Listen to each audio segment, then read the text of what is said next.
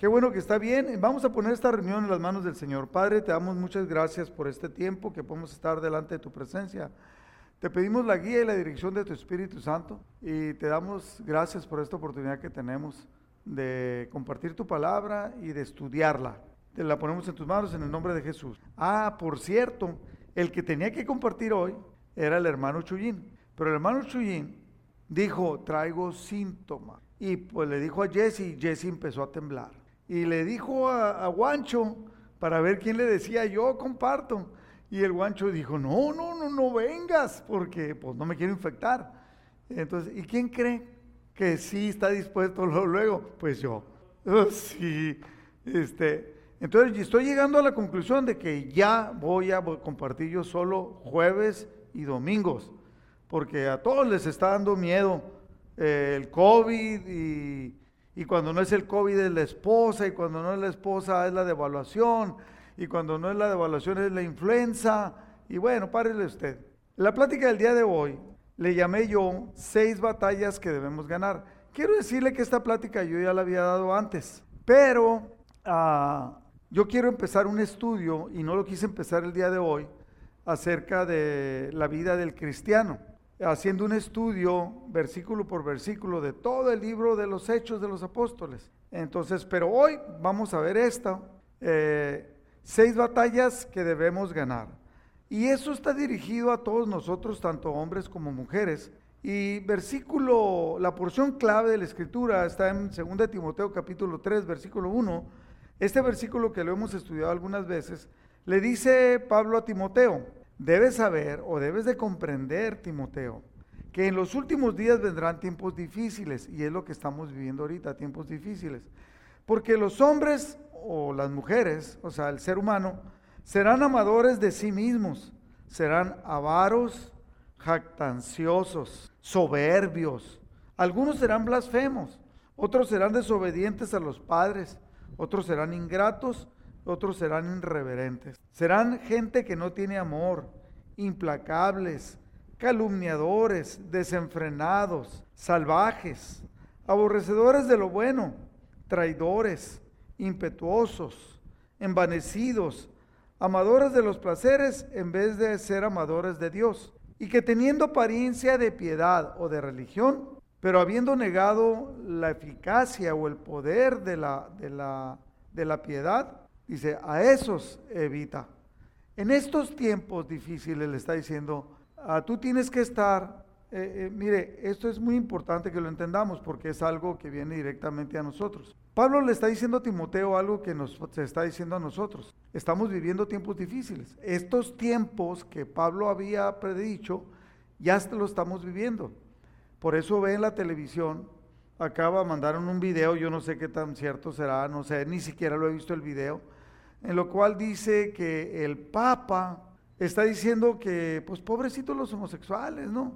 que tienen sus deseos y que tienen sus ganas, y que pues si se quieren casar con otro hombre que se casen. Estamos viendo tiempos difíciles. De gente con apariencia de piedad se está empezando a deslizar hacia afuera.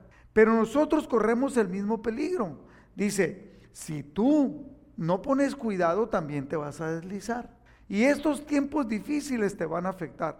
¿Cómo te van a afectar? A lo mejor tú puedes decir, yo no, yo no me meto en esto.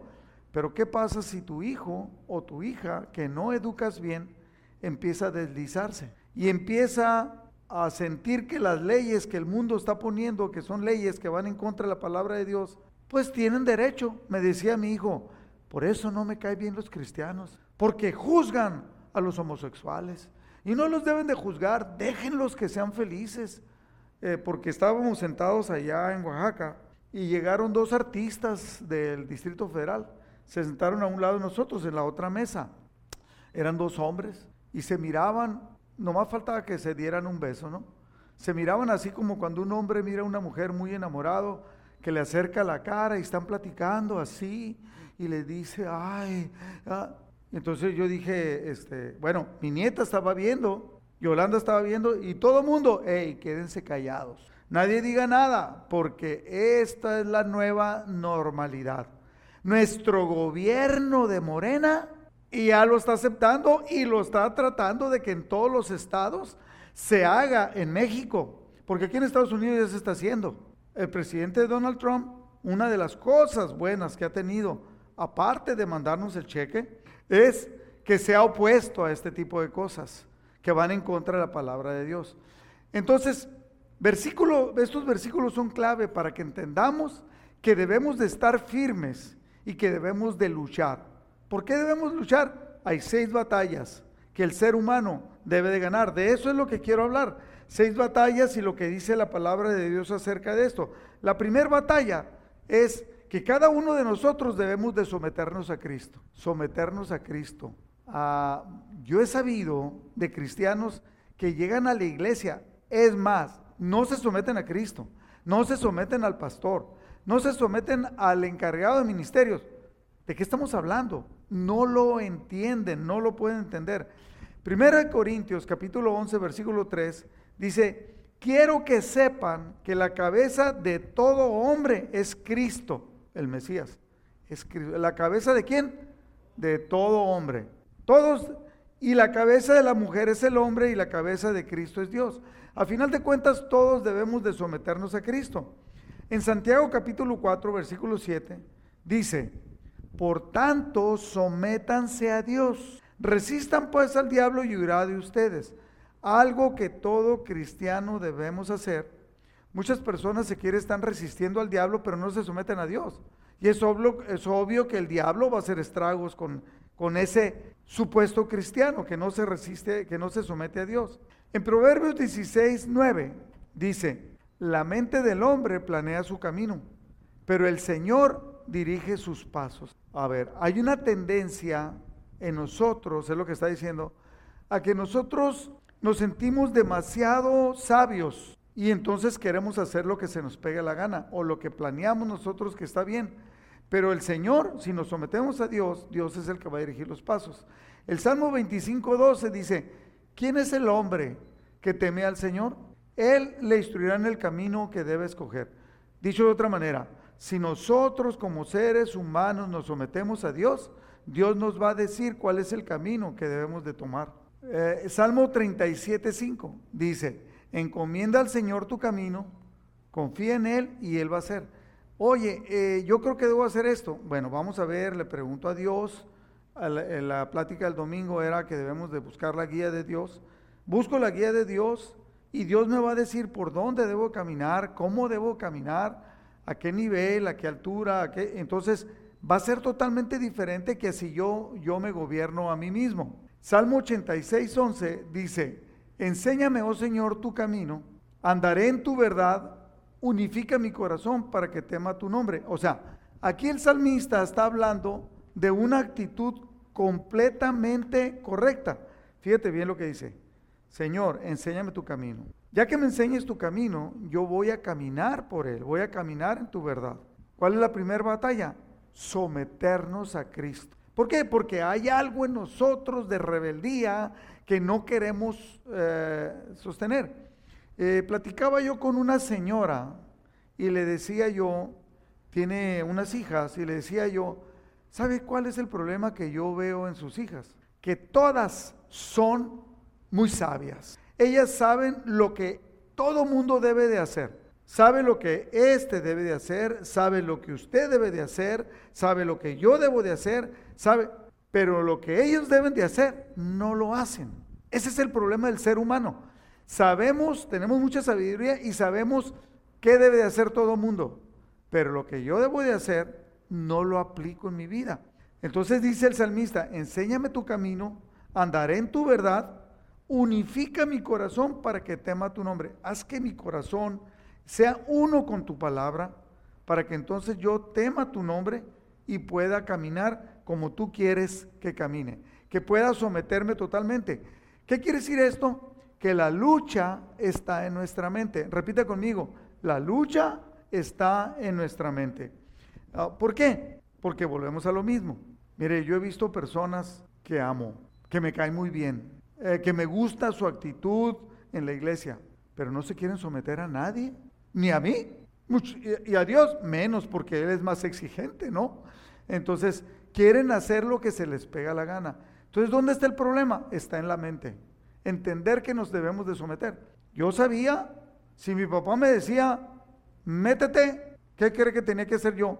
Me tenía que meter, porque decía, métete, y se empezaba a quitar el cinto, y yo ya no le daba oportunidad de que llegara conmigo, yo me metía corriendo. Eso es someterse rápido y de buen modo. Así nos debemos de someter a Dios. Eh, en el Salmo 1, 1, capítulo 1, versículo 1, primer Salmo, fíjese lo que dice. Cuán bienaventurado es el hombre que no anda en el consejo de los malvados o de los impíos, ni se detiene en el camino de los pecadores, ni se siente en la silla de los escarnecedores o los pecadores, ¿no? Sino que en la ley del Señor está su deleite y en su ley medita de día y de noche. Será como árbol plantado junto a corrientes de agua que da su fruto a su tiempo y su hoja no se marchita. En todo lo que hace, prospera. Si me someto, lo voy a traducir de esta manera si me someto a Dios, si encuentro el deleite en la palabra de Dios, en la palabra de Dios medito de día y de noche, lo que yo haga sometido a Dios será prosperado y tendrá éxito en todo. Entonces hay, hay un beneficio cuando nos sometemos a Dios. Cuando yo digo que la mujer tiene un buen marido y la mujer se somete al marido, la mujer es bendecida Claro, si el marido no se somete a Cristo, no va a ser bendecida porque puede ser un barbaján. Pero si el marido se somete a Cristo, la mujer se somete al marido, la mujer va a recibir la bendición que viene porque el marido se sometió a Dios. Ah, en Mateo capítulo 4, versículo 1, dice, entonces Jesús fue llevado por el Espíritu Santo al desierto para ser tentado o sea, puesto a prueba por el diablo. El Espíritu Santo lo llevó, hizo que fuera, para que fuera tentado. Y él no se opuso, se sometió. Lucas 23, 31 dijo también el Señor, Simón, Simón, he aquí Satanás os ha pedido, e, está hablando de cuando Jesús le dice que lo va a negar y él dice que no, que su vida va a poner por él. Entonces le dice, he aquí Satanás os ha pedido para zarandearos como a trigo, mas yo he rogado por ti para que tu fe no falte, y tú una vez vuelto confirma a tus hermanos, sométete y las cosas van a cambiar.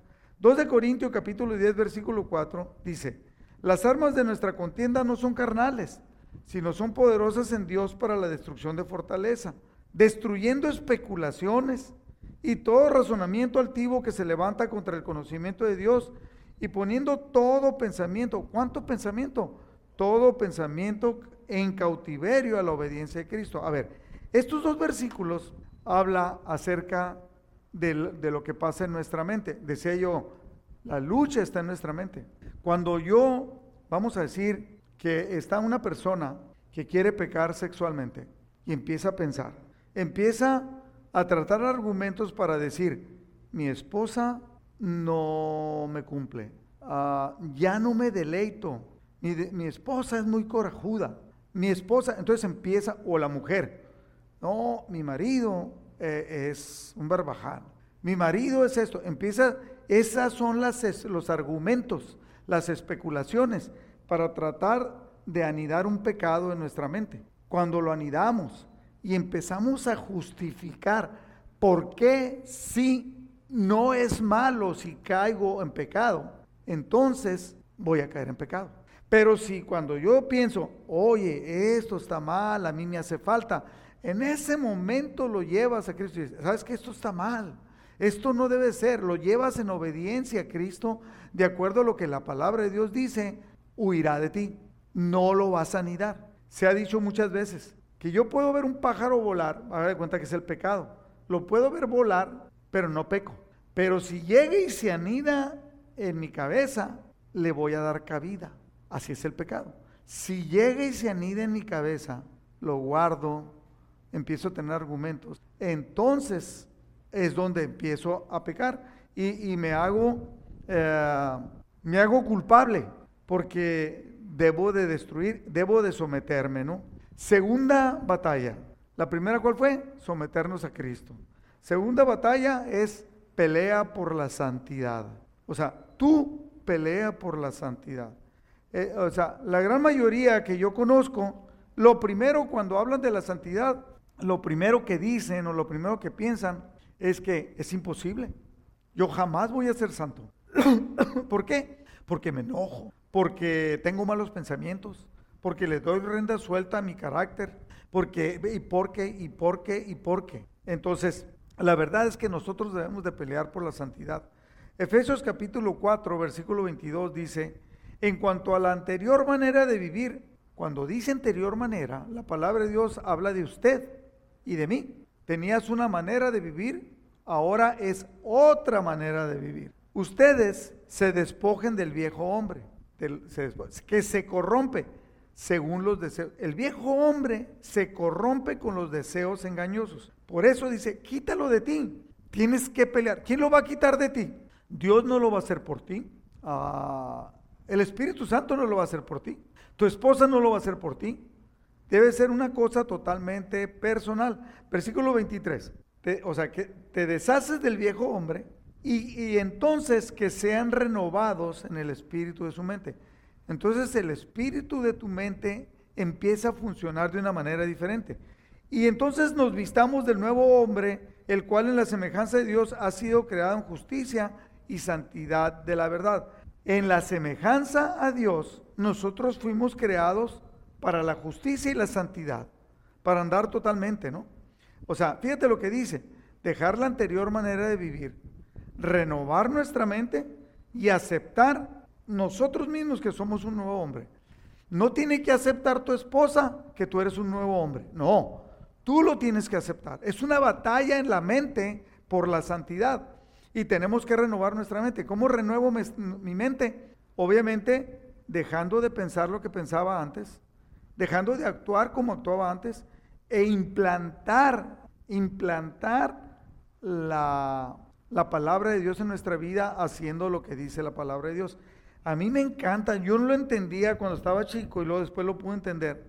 Cuando hacen un injerto, o sea, toman una planta, le cortan por un lado, la dejan viva y agarran otra planta que le cortan por un lado y la savia que venía a la otra planta la cortan y, si la dejan así se va a morir. Pero entonces la meten a esta planta, la meten y entonces esta que trae aquí la savia y las características, le ponen en esta rama y esta rama trae otras características y empieza a fluir y entonces es una nueva característica, es un injerto. Y la palabra de Dios dice que usted y yo fuimos injertados en el pueblo de Dios. ¿Por qué? Porque no éramos porque no pensábamos. Entonces, nosotros debemos de aceptar que somos un nuevo hombre.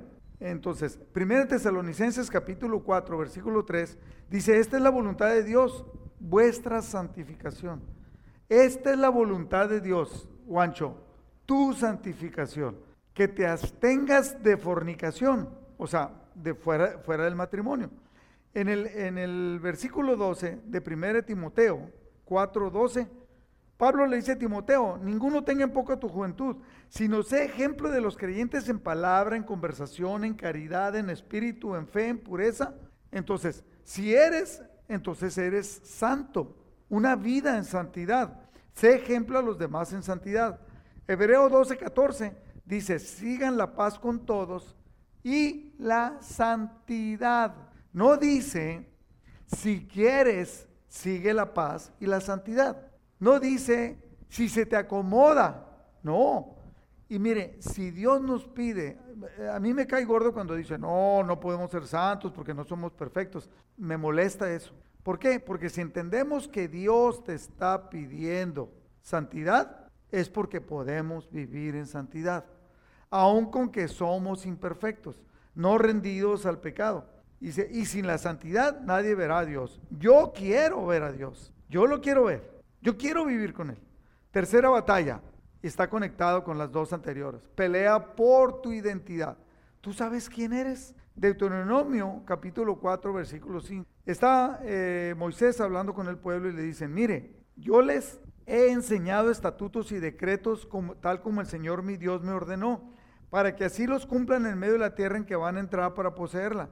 Así que guárdenlos y pónganlos por obra, porque esta será su sabiduría y su inteligencia ante los ojos del pueblo, que al escuchar todos estos estatutos dirán, ciertamente, esta gran nación es un pueblo sabio e inteligente. ¿Tú crees, yo te pregunto, que tú eres sabio e inteligente porque conoces la palabra de Dios? Sí, pero ¿sabe qué? Hay personas que dicen, soy sabio e inteligente y hacen lo que está fuera de la palabra de Dios. Al momento de conocer la palabra de Dios, eres sabio e inteligente.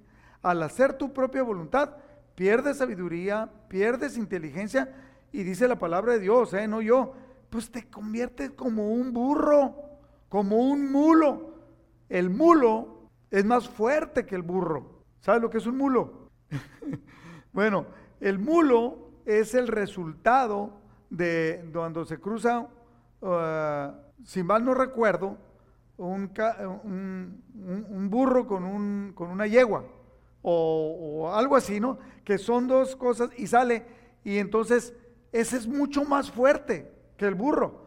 Entonces, no seas como el mulo, o sea, no seas un animal. Cuando empezamos a hacer las cosas que Dios no quiere que hagamos, perdóneme, perdóneme. No estoy tratando de decirle ni tratando de ofenderlo que usted es un animal, ni, ni, ni que yo soy un animal. Pero cuando desobedecemos a Dios y hacemos nuestra propia voluntad, la palabra de Dios dice, hey, acércate a Dios, no seas como un animal, no seas como el mulo que no se acerca a Dios, sino es que lo amarran, lo agarran y no se acerca a ti. Dice, no seas así como ese animal para acercarte a Dios. Y cuando nos acercamos a Dios, entonces somos un pueblo sabio e inteligente. Eh, ¿Por qué? Preguntan, ¿por qué nación grande hay que tenga un Dios tan cerca de ella como está el Señor nuestro Dios? Dice, cuando las otras naciones tienen un Dios, le ponen D minúscula. Pero el nuestro es un Dios con D mayúscula. Siempre que lo invocamos, Dios está cerca. ¿O qué nación grande? Pregunta. Hay que tenga estatutos y decretos tan justos como toda esta ley que yo pongo delante de ustedes. Yo he visto amigos míos que hacen lo que se les pega la gana. Obviamente se meten en problemas, problemas graves, pérdida de familia, etcétera, porque nunca ni siquiera han querido poner los ojos en la palabra de Dios. Hay uno que dice que es cristiano y ha caminado fuera de los caminos de Dios y yo le digo, oye, ¿qué sientes cuando tú tomas deliberadamente esta decisión sabiendo que Dios te lo prohíbe? Ay, bravo, me dice, ay, bravo, como mejor no hablemos. Entonces, sí sabes quién eres, sí sabes lo que Dios espera de ti. Entonces, pelea por tu identidad, eh, pelea por tu identidad ¿Qué nación grande hay que tenga estatutos y decretos tan justos como toda esta ley que hoy pongo delante de ustedes? Fíjese bien, aquí le está diciendo al pueblo hebreo que son una nación grande, sabia, inteligente, alguien que tiene respuesta. Entonces deben de saber, Moisés les está enseñando que ellos son un pueblo especial e inteligente. Se bloqueó, guancho. Ah, en Efesios capítulo 1, versículo 4, dice, Dios nos escogió en Cristo antes de la fundación del mundo, para que fuéramos santos y sin mancha delante de Él en amor. En amor nos escogió y para que andemos en amor. Ahí es donde está nuestra identidad, sabiendo que fuimos escogidos por Dios. Y cuando sabemos que somos escogidos por Dios, no podemos actuar. Dijo una vez eh, aquí, vino a compartir Daniel Osuna, y dice que estaba hablando con una persona que tenía problemas de identidad sexual.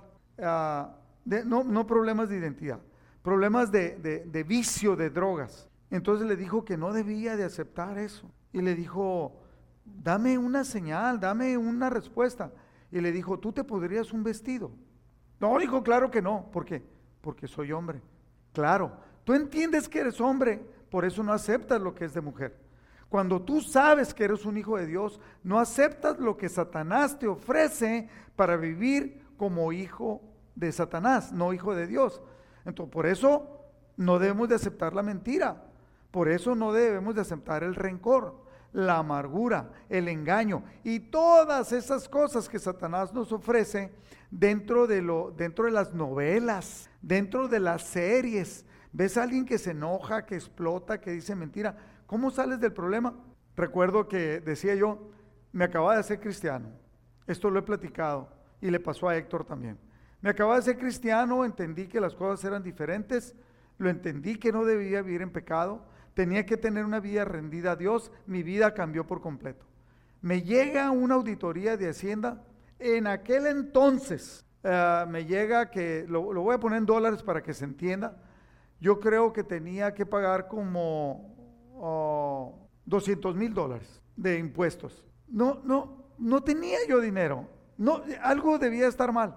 Entonces dije, ¿qué, qué voy a hacer? Le dije, en, la reunión de oración, yo dije en la reunión de varones, ¿sabes qué? Yo pido esto, que Dios me ayude con este problema porque yo no lo puedo pagar. Entonces se acercó un contador cristiano con años ahí en la congregación y me dijo, Rodrigo, arquitecto, yo le puedo ayudar. ¿Sí? Sí, le dije, claro, yo acepto la ayuda. Este, dije, me dijo, ya me propuso cuál era el plan. Y era morder a los auditores para que perdieran tu deuda y la perdieran por ahí. Le dije, oye, eso es lo que hace el diablo. Yo no quiero obrar de esa manera. Yo entiendo, tengo una vida rendida a Dios y quiero obrar. Seguimos orando, seguimos orando. Y cuando metimos la apelación y metimos el estudio, terminé pagando de 400 mil pesos, que era la, multa y lo que me cobraban. terminé pagando 12 mil pesos. Nada que ver, pero yo me sometí a Dios. Yo hice lo que Dios quería. ¿Por qué? Porque yo tenía entonces una nueva identidad. Entonces nosotros debemos de entender que tenemos esa nueva identidad. Pelea número, batalla número cuatro. Pelea por tu familia. Esto es muy importante. Pelea por tu familia. Solo hay dos instituciones fundadas por Dios. La familia y la iglesia. Yo no sé si usted lo sepa. Solamente dos, Dios. Entonces la familia la fundó, la fundó Dios. Y la iglesia la fundó, la fundó Dios. Y la palabra de Dios dice que las puertas del Hades no prevalecerían contra la iglesia.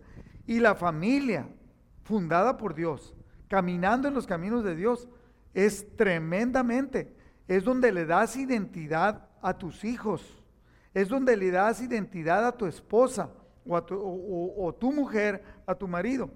Satanás está siempre en contra de estas dos instituciones fundadas por Dios, desde que las fundó. Atacó a Adán y Eva para pegarles. Atacó a la iglesia desde que fue fundada.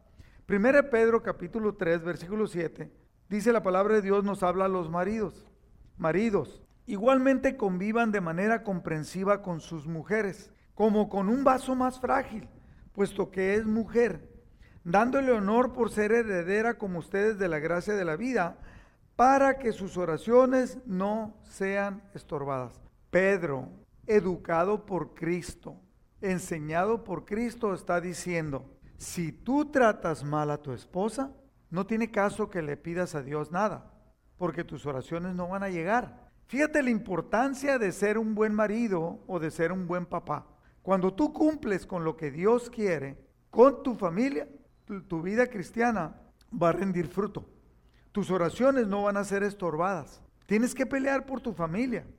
Nehemías capítulo 4, versículo 14, este versículo siempre me ha encantado, esta parte de la historia. Dice, uh, estaban la, gente uh, construyendo las murallas, el pueblo que él los había convencido, los había liderado, pero se levantó oposición y que le dijeron que iban a ir a atacarlos. Cuando dice Nehemías, cuando vi su temor, el temor del pueblo hebreo, me levanté y le dije a los nobles, a los más arriba, a los oficiales y al resto del pueblo, a todos. No les tengan miedo a ellos. Acuérdense del Señor, que es grande y temible. Le está Aquí Nehemías está apelando a la identidad de ellos, que ellos sabían que eran un pueblo grande, que tenían un Dios grande, y les dice, acuérdense del Señor que es grande y temible y luchen por sus hermanos, por sus hijos, por sus hijas, por sus mujeres y sus casas. Luchen por su familia. Cuando nosotros entendemos el valor que tenemos, hay algo en nosotros que debe salir adelante y esa es parte de la identidad. Yo fui, le he comentado que yo fui entrenador de, de fútbol. Llegamos a un partido, la final, salió en el periódico que nos iban a desbaratar. El equipo contra el que íbamos a jugar tenía cuando menos seis seleccionados de la selección de Mexicali, cuando menos seis. Y todos los demás jugaban en primera fuerza en Mexicali. Y nosotros era un equipo de, pues de estudiantes, ¿no? Preparados y todo. Y teníamos dos muchachos que nos reforzaron. Uno era el portero y otro era un jugador. Este, entonces nos iban a desbaratar, nos iban a golear y, este, yo les dije, espérense, prepárense, jueguen, ya les di instrucciones, como lo que debíamos de hacer. Terminó el primer tiempo, íbamos perdiendo 1 a 0. La goleada que nos iban a dar no se miraba. Entonces yo estaba ahí con el equipo y les dije, fíjense lo que les dije, muchachos, disfruten del juego, este es un juego. Ustedes están juntos, ustedes se prepararon y siempre quisieron estar en una final. Esta es la final. Haz todo lo que puedas hacer en la final para que nunca te puedas arrepentir de tu vida, que tuviste la oportunidad y no peleaste. Yo apelé a lo que ellos eran, a lo que tenían por dentro. Ganamos el partido 3 a 1 y quedamos campeones. No lo creían, pero la gente sacó lo que tenía. La palabra de Dios es lo que trata de hacer contigo y conmigo. Es lo que trata de hacer contigo, uh, Juancho. Es lo que trata de hacer contigo, Jesse. Es lo que trata de hacer con cada uno de nosotros. Que podamos entender el Dios que tenemos. Que podamos entender el llamado que tenemos. Y entonces peleemos como debemos de pelear. Nuestras familias, nuestros hijos están en peligro. Los libre pensadores las leyes que están teniendo, las escuelas que están teniendo, las enseñanzas del, Internet. Mire, el otro día platiqué con unos papás que su hijo tiene como nueve o diez años y se mete, no sé si tenga doce, no sé cuántos tiene, y se mete el internet y todo lo saca del internet. Obviamente las cosas que saca no son lo mejor. Y entonces su mente está preocupada, el niño está preocupada porque pues no va de acuerdo con lo que le dice su papá, por eso debemos de pelear. ¿Y qué hicieron los papás? Lo mejor que podían haber hecho, restringieron el uso del internet para este niño, porque es lo que está afectando. Algunos otros muchachos están siendo afectados porque el amigo les ofrece droga. Mire, yo tengo amigos, tengo 64 años. Llegó y me regaló de un cigarro empaquetado de aquí de Estados Unidos, pagado, oficial, todo. Me dijo, tómalo, vas a hacer, te vas a poner bien feliz si te lo fumas. Te vas a poner happy, me dijo, te vas a empezar a reír de todo. Si me río de todo. O sea, ¿qué estoy diciendo? La sociedad se está infiltrando. Por aquí, mire, por aquí, por aquí. Dice el apóstol Juan, el deseo de los ojos, el deseo de la carne y la vanagloria de la vida. Tenga mucho cuidado, pelee por su familia, porque si no se la van a arrebatar. A su hijo lo pueden hacer creer que si es hombre, que puede ser mujer. Y si es mujer, que puede ser hombre. Y que si su esposa, que puede luchar para tener relaciones sexuales fuera del matrimonio, para tener ideologías equivocadas, peleemos por nuestra familia. Dice la palabra de Dios bien claro, si supiéramos a qué horas va a venir el ladrón en la noche, ¿qué harías? Daniel Santoy, me acordé ahorita de un canto de Daniel Santoy, que dice, nos robaron. Y entonces empieza el canto y lo empecé a escuchar. Y todo lo que dice el canto es que dice, no me di cuenta. Se metieron por la televisión y le robaron el corazón a mis hijos. Se metieron por internet y le robaron el corazón a mi hija. De repente tenemos hijos que empiezan a tener relaciones con amigas o amigos o con novios que no tienen nada bueno los alejan del Señor. Lucha por tu familia y lucha desesperadamente.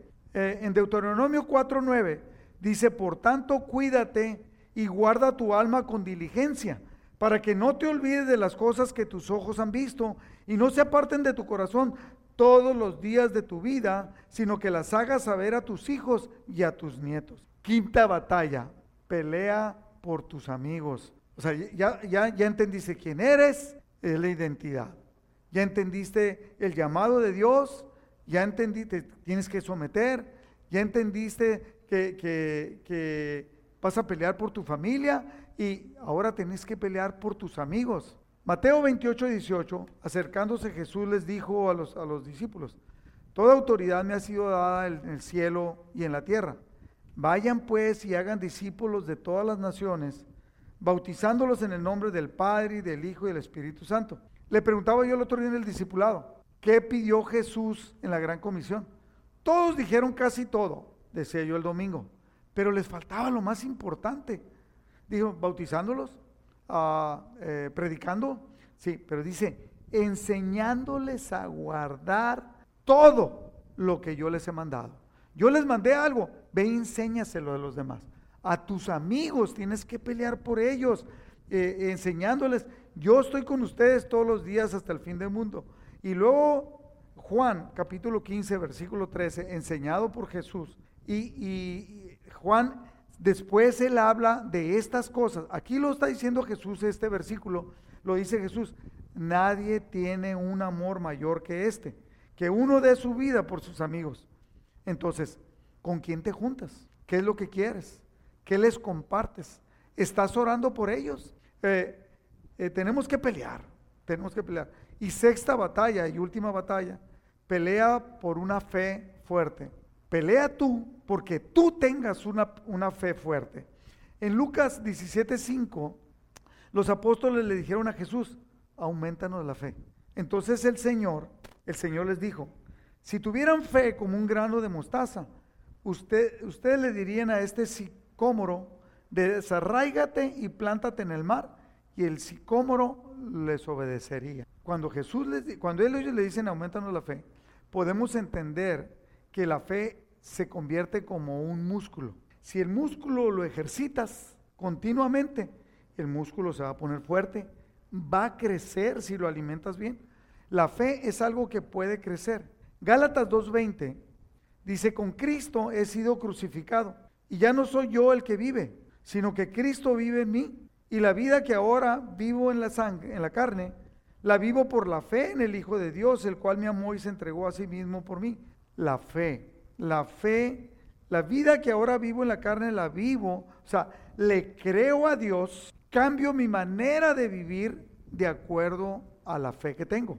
Un día llegué a una iglesia, a una congregación, y miré que tenían un letrero, así del tamaño de una de las ventanas estas que están aquí, y decía, usted aplica en su vida de la Biblia lo que cree, lo que tiene fe que es verdadero.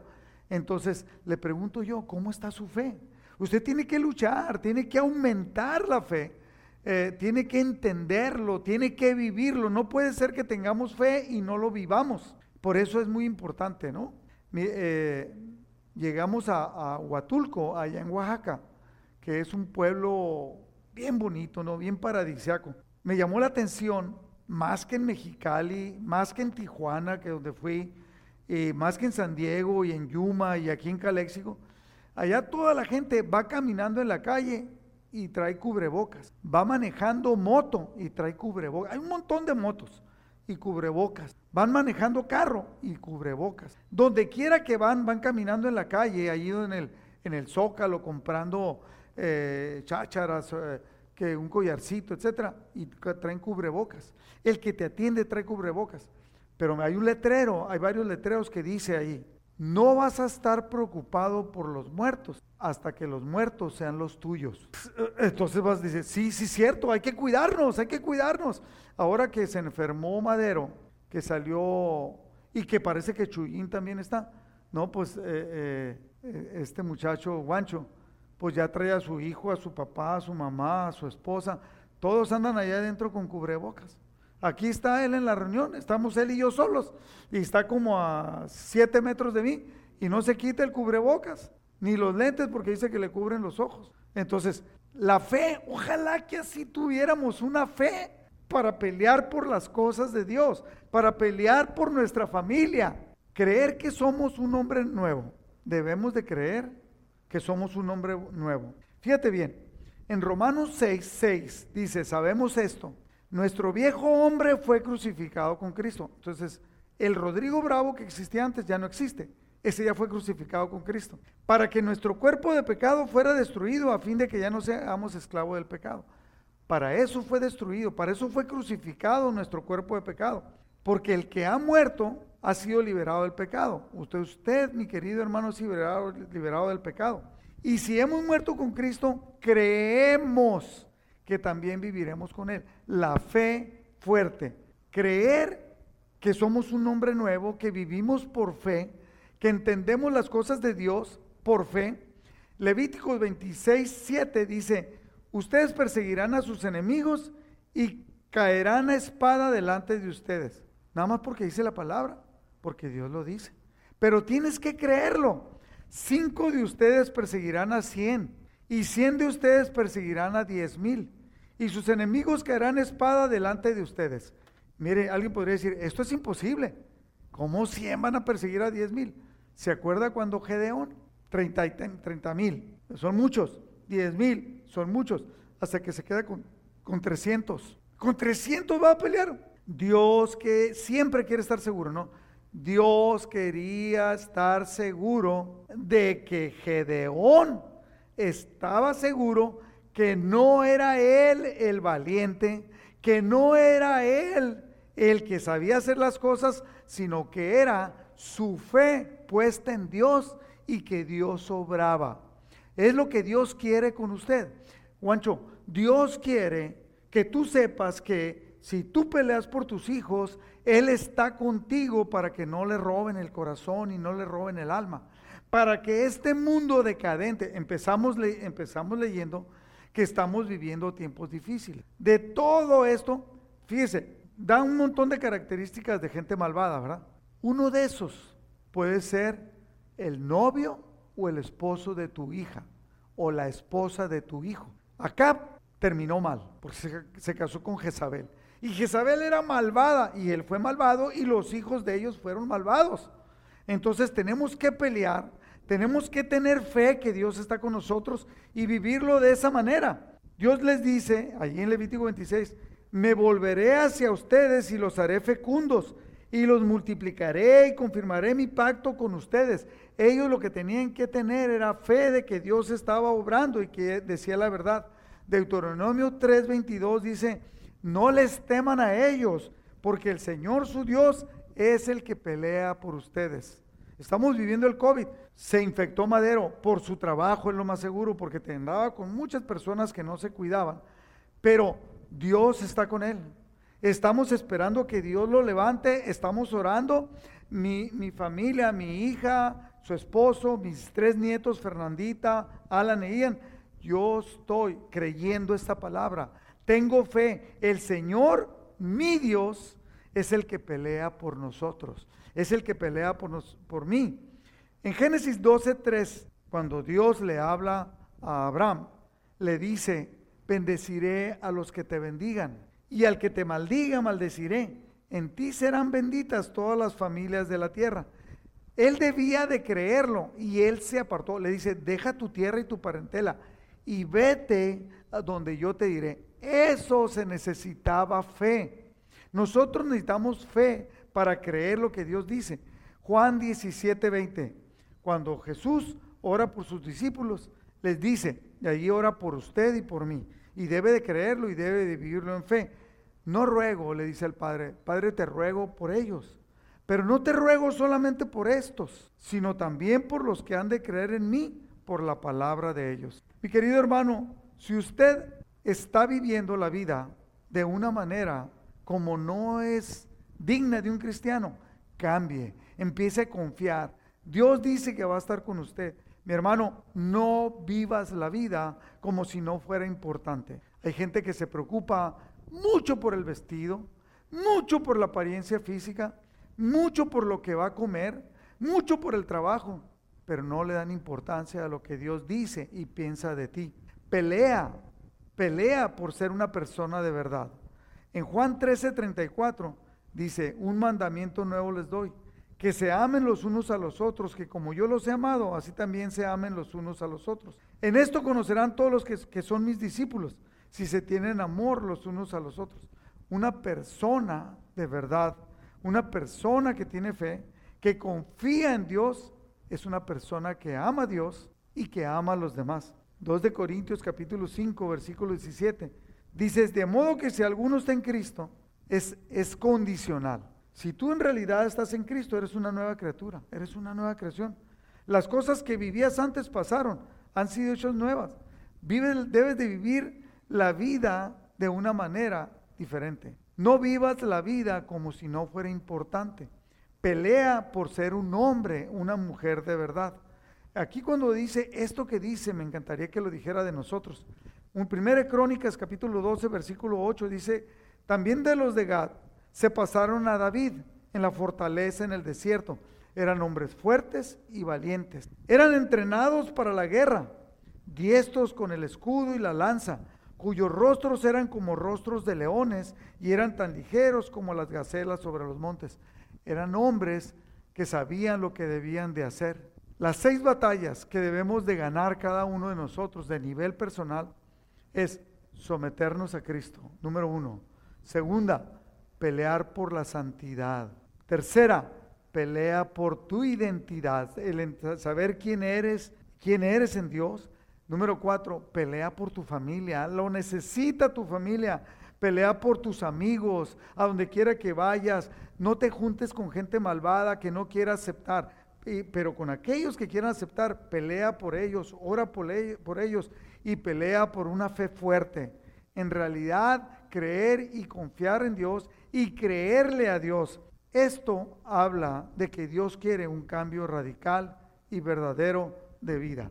Yo le voy a pedir que, que cierre sus ojos, que cierre sus ojos y vamos a orar, entregándole esta parte eh, a, Dios y, decirle, Padre, eh, te damos gracias, Señor, porque cuando venimos a conocerte, cuando tú nos aceptaste a cada uno de nosotros en nuestra familia, en tu familia, estás esperando que sucedan grandes cosas, un cambio verdadero.